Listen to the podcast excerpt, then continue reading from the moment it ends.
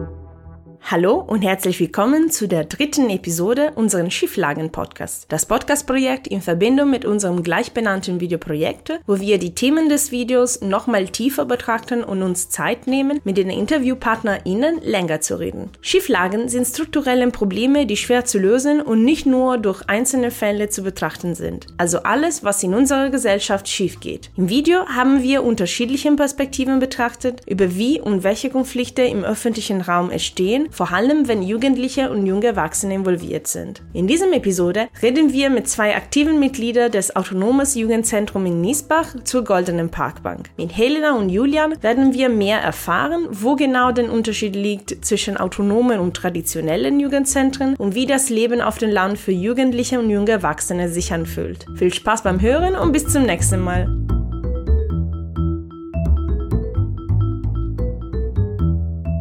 Wir befinden uns jetzt äh, in der Goldener Parkbank, ein alternatives Jugendzentrum in Miesbach mit echt geile Räumlichkeiten, wie ihr im Videoprojekt sehen wird. Und ich bin jetzt mit Helena und Julian dabei. Hallo. Grüß euch, hallo. Hallo. Guten Abend. Guten Abend.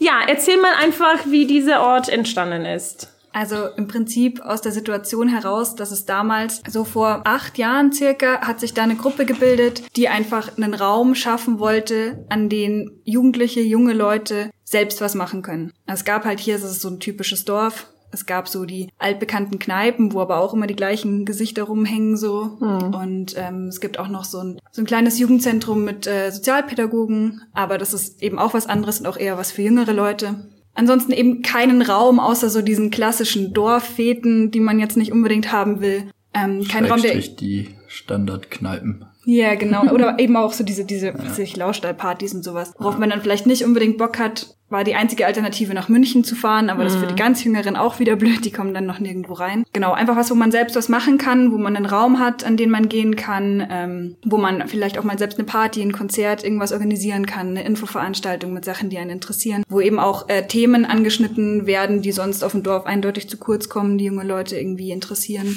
Und also zum Beispiel welche Themen? Ähm, wir hatten auf jeden Fall einige Veranstaltungen zu Rechten. Mhm. Tatsächlich gab es, als wir angefangen haben, diese Gruppe eben, die so einen Raum schaffen wollte, gab es auch noch eine Kameradschaft in Miesbach. Krass. Ja. Und tatsächlich haben wir uns damit eigentlich am Anfang hauptsächlich beschäftigt, weil mhm. das auch noch sehr utopisch war, dass wir jemals so einen Raum bekommen. Wir waren immer wieder in Kontakt mit der Stadt, aber die haben das nicht so richtig eingesehen. Mhm. Und damals haben wir uns eben hauptsächlich damit beschäftigt, wie wir da Veranstaltungen dagegen machen können, Protestaktionen und so weiter. Okay. Okay. Finde genau. ich ja auch zusammenfassend überhaupt so alternative Politik zur CSU. Ja. falls man das, falls man das jetzt hier nennen darf. Ja. Ähm, Gut, das ist natürlich keine Parteipolitik, sowas machen wir hier nicht, aber ja, genau. Aber halt überhaupt alternative Politik, die jetzt nicht unbedingt zu dem Spektrum deshalb aus gehört. dem Dorf genau. so irgendwie hinter der der steht oder sowas. okay. Ja, der Name kommt auch daher, also Kulturhaus der Goldenen Parkbank war, weil halt früher einfach tatsächlich sehr viele Leute, auch die man selbst so kannte und man selbst auch eigentlich immer irgendwo draußen auf irgendwelchen Parkbänken rumgehangen ist, mhm. weil man eben nicht in die Standardkneipen gehen wollte, weil da zum Teil auch unangenehme Leute, komische Musik und so weiter und halt auch immer teuer. Deswegen mhm. sollte hier auf jeden Fall auch ein Raum sein, wo kein Konsumzwang herrscht, also wo man auch hingehen kann, ohne was zu trinken. Die Preise sollten auf jeden Fall immer billig sein und auch jetzt noch und also sowohl die Getränkepreise als auch Eintrittspreise für Partys. Mhm. Genau, dass einfach jede, jeder reinkommen kann, auch also das Geld möglichst wenig eine Rolle spielt spielt. Ja, ich finde, das ist auch ein sehr interessantes Aspekt, diese Konsumzwange, weil auch im, im Video werden vielleicht auch sehen, dass ähm, die meisten Orte, wo man ansonsten trifft, wenn kein Jugendzentrum gibt, sind so den McDonald's oder keine Ahnung, was ja, in der Richtung. Genau. Ja. Oder wo WLAN gibt, äh, das ist auch eine Möglichkeit. Und ja, also Jugendliche, die noch keine Arbeit haben, haben auch kein Geld oder sind total von den Eltern abhängig. Und das ist auch, ja, sehr interessant. Und ich kann mich gut vorstellen, dass vor allem am Anfang, aber vielleicht noch jetzt, äh, ihr so gegen einige Vorurteile kämpft im Dorf. Möchtet ihr noch ähm, sowas mhm. drüber sagen? Also ich finde, ja, also ist eigentlich eine ganz interessante Frage, weil wir uns das, da machen wir uns selber immer wieder drüber lustig, wenn es sich im Sommer da irgendwie hier direkt davor auf eine Bank setzt und nach der Arbeit ein Bier trinkst oder sowas, dann gehen dir irgendwelche älteren Herrschaften vorbei und dann grüßt man die zum Beispiel. Ist jetzt nicht unbedingt so ein, okay, mich muss jetzt nicht unbedingt jeder grüßen, an sich ist mir mhm. das echt egal, aber die gucken einen dann meistens schon so voll verängstigt irgendwie an, beziehungsweise gucken einen gar nicht an, registrieren es irgendwie gar nicht. Okay.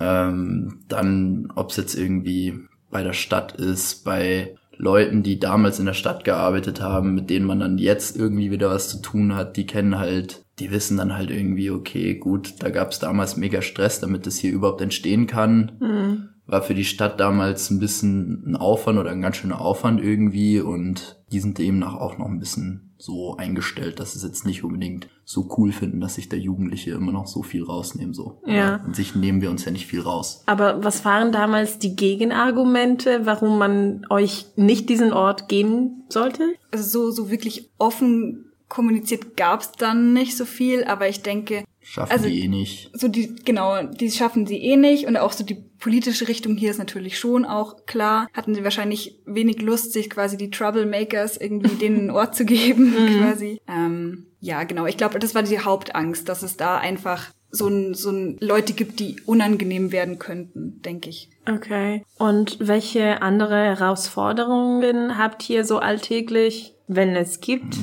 Also, ob es jetzt mit der Stadt ist, das ist eigentlich jedes Jahr immer wieder so ein bisschen was, weil halt äh, das Gebäude ist mega alt. Mhm. Das ist jetzt was, wie alt ist das? 400 Jahre alt oder sowas? Das ist so eine alte Brauereikeller. Äh, ein Bierkeller, alter- genau, alter Bierkeller, Bierkeller, genau. Bierkellerlager, okay. Ähm, Ob es jetzt irgendwie, da reicht allein die Streiterei mit der Stadt. Ich weiß jetzt gar nicht, was man da alles so sagen darf. Also so, letzten Endes ist es Papierkram, also viel Bürokratie ist überall in Deutschland so. Ja. Ähm, deutsche Bürokratie, dann Landratsamt, dann war Es ist generell so, dass, dass wir relativ weit hinten anstehen von der Priorität her, wenn, wenn wir irgendwas brauchen. Ähm, die Räume gehören ja der Stadt. Dann haben wir hier relativ Probleme mit der Feuchtigkeit durch den alten Keller. Ähm, zum Teil bei Veranstaltungen müssen wir sehr arg darauf achten, auf die Nachbarn, die drüber wohnen. Also ist auch selbstverständlich, dass man darauf achtet, genau. Aber da ist, also gerade was Konzerte angeht, kann man dann nicht so lange machen, Ja. weil die sonst da wirklich extrem belastet sind. Und ansonsten eben das, das Konzept der Selbstverwaltung ist natürlich immer so ein bisschen äh, herausfordernd, einfach weil das ja für uns alle nicht unsere Haupttätigkeit ist. Wir sind irgendwie Studierende oder arbeiten oder gehen zur Schule und machen das hier nur nebenher und auch unbezahlt, also alles ehrenamtlich. Und es kostet schon viel Energie, also alles auszudiskutieren, immer zu schauen, was passt für wen, was machen wir wie und genau einfach diese ganzen Verwaltungssachen auch. Also so eine Party ist tatsächlich leichter mal organisiert, aber das Ganze, was im Hintergrund steht, das wollen halt auch weniger Leute machen. Ja, Ja. klar, ist normal. Aber das ist vielleicht eine gute Überleitung, um genau zu erzählen, was hier genau gemacht wird, welche Leute hängen hier und vor allem, es würde mich interessieren, was sind denn die Hauptunterschiede zwischen ein, so zwischen Anführungszeichen normales Jugendzentrum und ein Jugendzentrum wie hier, ein autonomes. Also an sich, Gäste haben wir eigentlich, ähm, beziehungsweise, was, was, was heißt Gäste? Letzten Endes, unsere Besucher sind ab 16 bis, also die größte Altersklasse ist eigentlich ab 16 bis, keine Ahnung, 24 oder sowas. Und dann sind aber auch, ist auch noch ein Teil dabei, die jetzt irgendwie bis 30 oder noch älter. Also teilweise haben wir auch Konzerte, die halt von noch älteren Herrschaften besucht werden. Ich fühle mich gerade jetzt sehr alt. Nein, also Ja, jetzt ja, mit älteren weiß. Herrschaften meine ich jetzt ab 60. Also ich meine, ich, da, da, Okay, da gut. schätze ich dich jetzt noch länger Gut.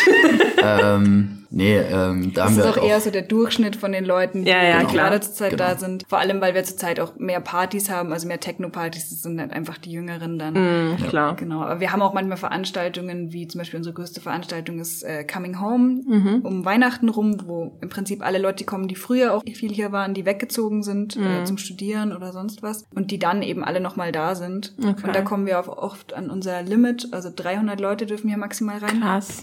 Genau, also da ist Okay. wirklich viel los und da sind definitiv auch alle Altersgruppen da. Ja. Okay.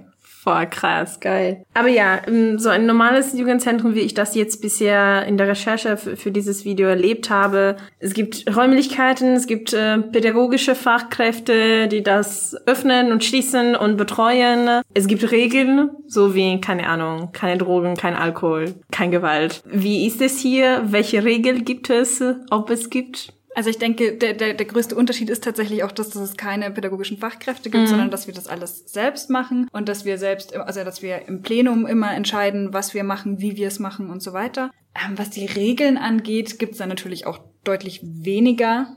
Ja. Was uns auf jeden Fall, also ich denke, es ist auch mehr, was im, im Einzelfall einfach entschieden wird von der Gruppe. Was ganz klar ist, ist, dass wir hier möglichst keine Diskriminierung wollen. Wir wollen keinen Mhm. Sexismus, keinen Rassismus. Das, da sind wir uns alle einig. Und wird auch im Einzelfall dann eben entschieden, wie damit umgegangen wird, auch mit den betroffenen Personen. Und im Zweifelsfall werden dann Leute eben rausgeschmissen. Okay. Also das ist, denke ich, so die wichtigste Regel, die wir haben. Ja. Und wie werden denn dann diese Entscheidungen getroffen oder allgemeine Entscheidungen getroffen? Also wir haben einmal im Monat ein Plenum und äh, früher haben wir tatsächlich Konsensentscheidungen gemacht, ähm, was zum Teil super aufwendig war, wenn richtig viele Leute da waren, dann wirklich über jeden einzelnen Punkt so lang zu sprechen, bis alle sagen, okay, jetzt passt's für mich. Okay. Ähm, haben das dann irgendwann, also es war tatsächlich eine schwierige Entscheidung und wir haben lange damit gekämpft, aber es hat sich hier auch die, die Leute, die regelmäßig da sind und beim Plenum sind, die haben sich geändert. Weil viele Leute weggezogen sind, gerade eben zum Studieren und so, ist halt auf dem Dorf, glaube ich, das klassische Problem Ja.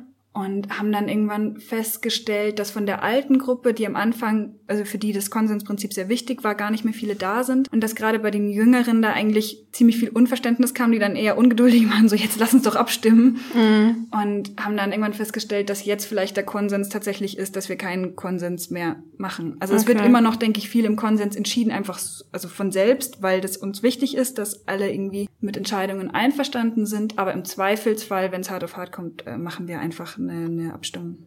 Okay. Das ist ein bisschen Europäische Union mäßig. Finde ich ganz nett.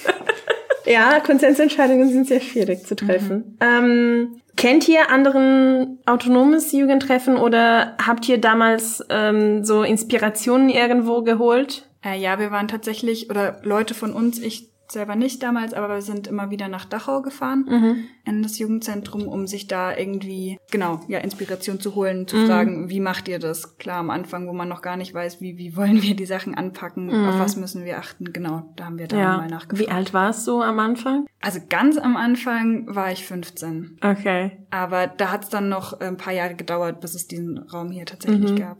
krass. Und kennt ihr ansonsten anderen autonomes Jugendzentren in der Gegend? Kenne nicht. Es gibt in Rosenheim gibt's eins. Es gibt äh, München, naja, Smara ist ja eigentlich kein Jugendzentrum. Nee. Ähm, aber sonst eigentlich ja, Rosenheim wüsste ich jetzt. Äh, sonst würde mir da auch kein autonomes einfallen. Ich glaube, also ähm, da kann ich jetzt nicht so viel dazu sagen, aber damals, wir hatten ja bei diesen, bei dieser Projektausschreibung gewonnen, dadurch kam das hier alles erst zustande, Jugendbeliebt Leerstand. Und da gab's auch einmal im Jahr so ein deutschlandweites Treffen, wo Leute hingefahren sind und sich auch beraten haben. Aber da war ich selbst nie dabei, deswegen kann ich Okay. dazu jetzt nicht so viel sagen. Okay. Aber ich finde, das ist schon spannend, weil äh, die meisten Leute haben eben diese Erfahrung mit den normalen eben so Jugendzentrumstruktur. Und dann kann ich gut vorstellen, dass viele euch so Fragen stellen, äh, wie geht's denn? Wie kann das möglich sein? Weil ähm, ich finde das so spannend ähm, an sich, so auch wie ihr strahlt äh, und auch eure Erfahrungen, weil was hat auch mit euch gemacht und auch wie die Räumlichkeiten aussehen. Es ist echt cool und ich würde mich auch wünschen, dass es mehr gäbe, weil auch diese, vielleicht ist es interessant auch noch, euch noch zu fragen, was hat für euch diese Erfahrung bedeutet im Sinne von, denkt ihr, ihr habt dadurch so ein bisschen Demokratie gelernt oder erlebt? Ähm, wie war es für euch als, äh, sagen wir mal, die Verbindung zwischen dieser Erfahrung hier in dem Jugendzentrum und wie ihr als BürgerInnen benehmt oder sowas? Also ich finde tatsächlich, wann war ich das erste Mal hier? Ich war das erste Mal war ich hier als Gast mit 16 oder so. Damals eigentlich hauptsächlich, weil das Bier so günstig war. Ist auch in ist, Ordnung. ist, ist kein Witz. ähm, dann irgendwann bin ich da auch so irgendwie mit reingerutscht. Ich weiß, weiß ich gar nicht mehr, wie alt ich da war. Und dann habe ich das das erste Mal bei diesen Plenars dann halt irgendwie so erlebt, wie das hier so funktioniert und fand es so eigentlich auch immer am besten, einfach weil halt jeder kann seinen Senf dazu abgeben und dann wird halt für alle irgendwie eine Lösung gesucht, die halt allen passt oder halt eben nicht. Und das hat mich schon irgendwie so irgendwo schon so ein bisschen geprägt. Andererseits finde ich jetzt, also gerade das mit den, mit den Abstimmungen, weil der jetzt danach spezifisch gefragt hat, aber ich finde jetzt so an sich, hat es mir auch irgendwie so gezeigt, dass wenn du halt irgendwas machen willst, hört sich jetzt nach so einem cheesigen Spruch an, aber wenn du halt wirklich irgendwas machen willst, dann musst du es halt einfach anpacken. Das funktioniert hier, funktioniert das auch so. Also wenn du was an der ganzen Sache wirklich ändern möchtest, dann musst du es halt selber machen letzten Endes, weil sonst bewegt sich da halt nichts. Und das hat mir schon irgendwie so auch persönlich so weitergeholfen.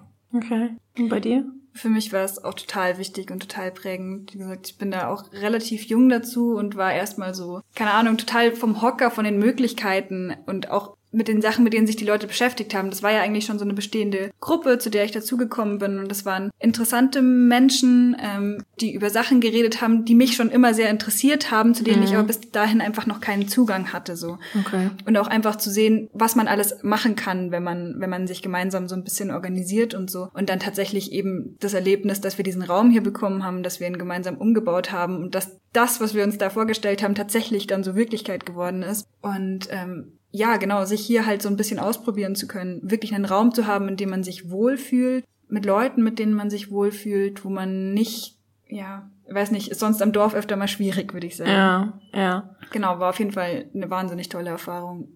Mhm. Vielleicht abschließend zwei letzte Fragen. Einerseits würde mich interessieren, was sind denn die Unterschiede zwischen Stadt und Land im Sinne von, äh, ihr seid denn jetzt hier geblieben einigermaßen oder nicht? Ihr, ihr wohnt okay, gut. Ähm, oder gibt es Leute, die auch dank dieses Zentrum vielleicht überlegt haben, ich kann vielleicht hier bleiben, weil es irgendwas losgeht? Beziehungsweise was, also mein erster Eindruck hier war, Hor, so ein Ort würde München brauchen. Mhm. ja. Nicht nur wegen billiges Bier. nee, äh, nee, nee, wirklich, wirklich äh, ähm, gut aufgefasst, ja. Ja, aber das, das wäre auch unmöglich wegen Raummangel und auch wegen viele Strukturen, die äh, sich, also Ihr seid auch die Einzige hier und man kommt vielleicht einfacher rein in auch mit den Institutionen ins Gespräch. Kann mich gut vorstellen, weil vielleicht keine Konkurrenz. Ja, kein Konkurrenz. Naja, das ist so vom vom Dorf vielleicht der Bürgermeister oder den Stadträten ist die Mutter von deinem Kumpel und dann also Gründe kann es leichter machen, kann es ja. auch schwieriger machen, wenn man dann diese das Connections schon. eben ja, genau klar. hat. Ja, klar. Also für mich tatsächlich würde es nicht reichen, als Grund zu bleiben. So, mhm. ich war auch zwischenzeitlich paar Jahre weg zum Studieren, bin jetzt nur so kurzfristig wieder da. Also es macht schon besser. Ich glaube, ohne diesen Raum wäre ich wahrscheinlich gar nicht wiedergekommen, auch nicht mhm. kurzfristig, das schon ich weiß nicht, ob es das wirklich leisten kann, so alles aufzufangen, weil das ist doch auch nur ein Raum und wir haben auch nicht immer offen so. Aber was es, denke ich, auf jeden Fall leisten kann, ist äh, irgendwie jungen Leuten, die hier zwangsweise sind, weil ihre Eltern hier wohnen, äh, denen ihre Jugend irgendwie ein bisschen cooler zu, zu versüßen, machen. Ja, ja. und ja, Möglichkeiten zu geben. Das auf jeden Fall. Also so, das bemerkt man, finde ich, auch so an sich. Also das Ganze wurde ja über einen Verein gegründet.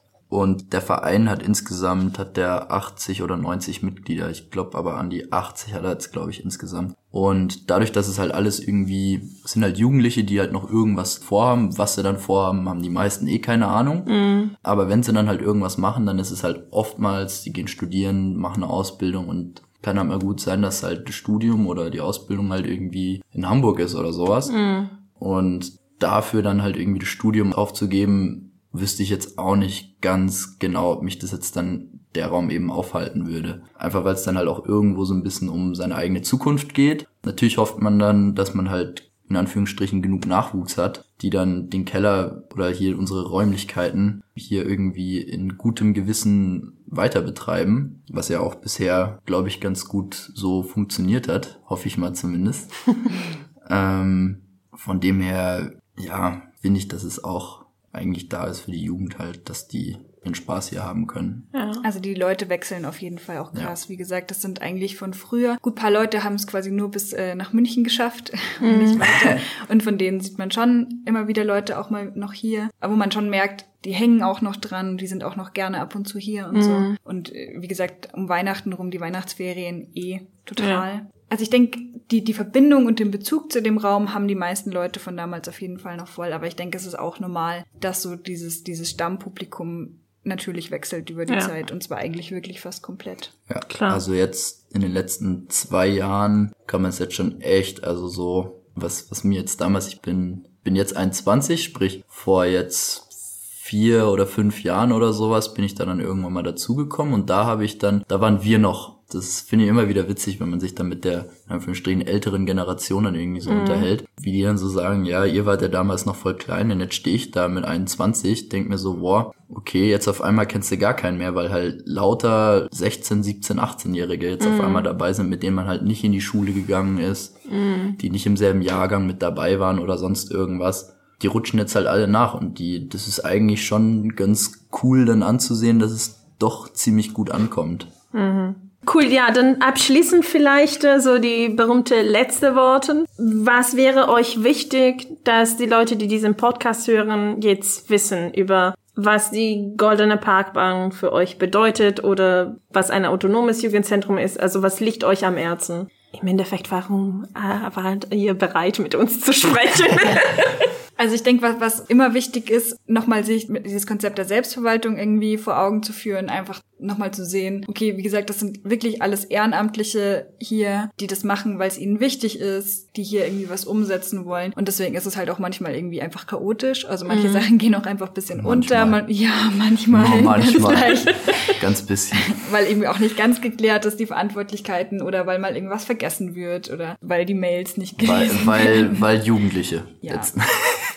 ja, nee, das nicht unbedingt, nee, aber halt nee, einfach, weil, weil man, weil man halt alles selbst machen muss und alles auf dem Schirm haben muss und das ist schon viel. Genau. Und das vielleicht irgendwie auch so, dass, dass es anerkannt wird, was das für ein Act ist eigentlich. Mhm. Ja. Ich finde es halt auch ganz wichtig, dass man halt wirklich weiß, was ich auch, als ich hier das erste Mal reingelatscht bin, wie du ja schon gesagt hast, also so, keine Ahnung, dass man halt weiß, um was es hier eigentlich geht, wie funktioniert das Ganze, was steht da eigentlich dahinter. Aber halt auch diesen Aspekt, dass sich hier jeder willkommen fühlen soll und dass es da auch überhaupt keine Ausgrenzung geben sollte, egal was, also fast außer Nazis, außer, außer Nazis letzten Endes. Ähm, und dass das halt eigentlich ein Raum ist für Leute, die halt irgendwo anders denken, finde ich zumindest. Für all diejenigen, die sich so in der normalen Dorfkultur vielleicht nicht so wohl fühlen. Ja, und auf dem Dorf anders denken.